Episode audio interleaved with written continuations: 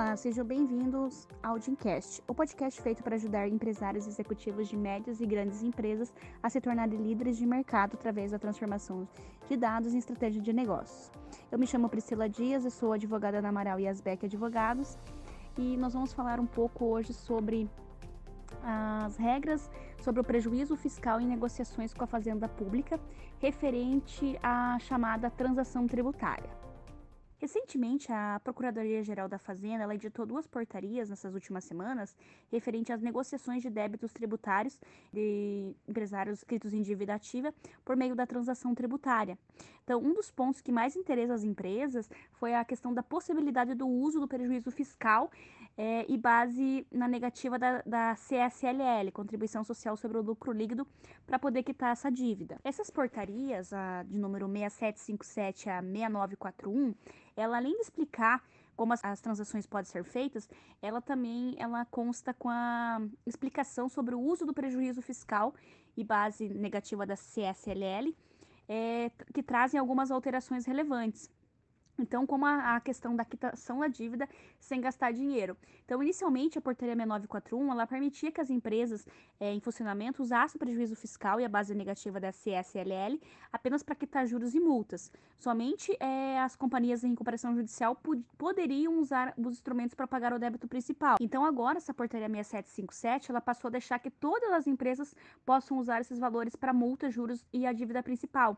O contribuinte ele pode abater até 70% do valor remanescente da dívida após a aplicação dos, dos descontos negociados com a Fazenda. É, outro ponto também importante observar é a questão da regulamentação, é que a PGFN ela detalha que o uso do prejuízo fiscal e a base negativa da CSLL ela será excepcional e de uso exclusivo da PGFN. A ideia das transações é incentivar o pagamento pelas empresas que não poderiam pagar de outra forma.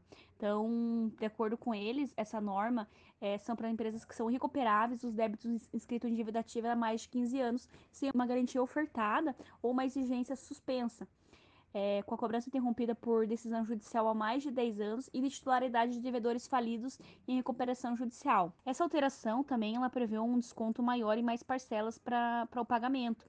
Então, na regulamentação, ela estabeleceu um aumento do percentual de desconto de 50 para 60 e ela também aumentou o prazo de pagamento de 84 para 120 meses.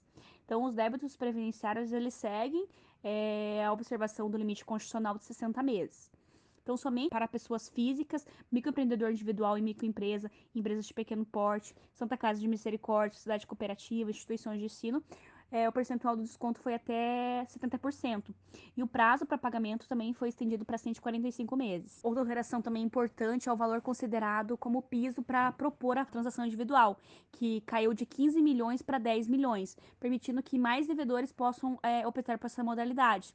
E também foi criada uma nova modalidade de transação, que é chamada transação é, individual simplificada, que é um valor mínimo de 1 milhão e o um máximo de 10 milhões. Também a questão da burocracia foi analisada nessa portaria e lá foi retirada as regras da transação do rol de documentos que os devedores teriam que apresentar para avaliação da capacidade de pagamento. Antes, a procuradoria ela exigia uma lista considerável obrigatória que seria taxativa. Agora ela passou a ser um pouco mais livre. É possível também é, fazer a revisão da transação em decorrência de alguma alteração da capacidade do pagamento do devedor e é também é vedada a utilização dos créditos decorrentes do prejuízo fiscal e de base de cálculo da negativa da CSL nas transações por adesão e na transação individual simplificada.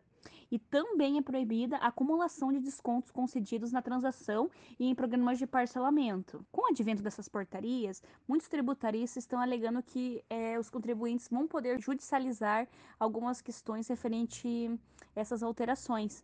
Então, uma delas é ressaltada a questão da restrição é, prevista no uso do prejuízo fiscal e da base negativa da CSLL, é porque ela praticamente inviabiliza o aproveitamento dos créditos.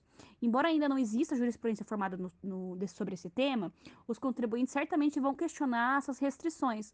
É, pois elas são de tal ordem que, na prática, ela acaba por inviabilizar o uso do prejuízo fiscal e a base de cálculo negativa da CSL por muitas empresas, frustrando o objetivo que foi perseguido pelo legislador quando editou essa lei.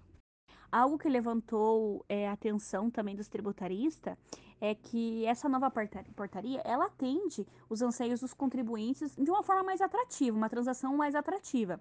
É, mas o uso dos créditos do prejuízo fiscal é, de RPJ e da base negativa da CSLL, ela ainda esbarra algumas limitações importantes, como, por exemplo, é, a previsão da, da excepcionalidade dessa hipótese.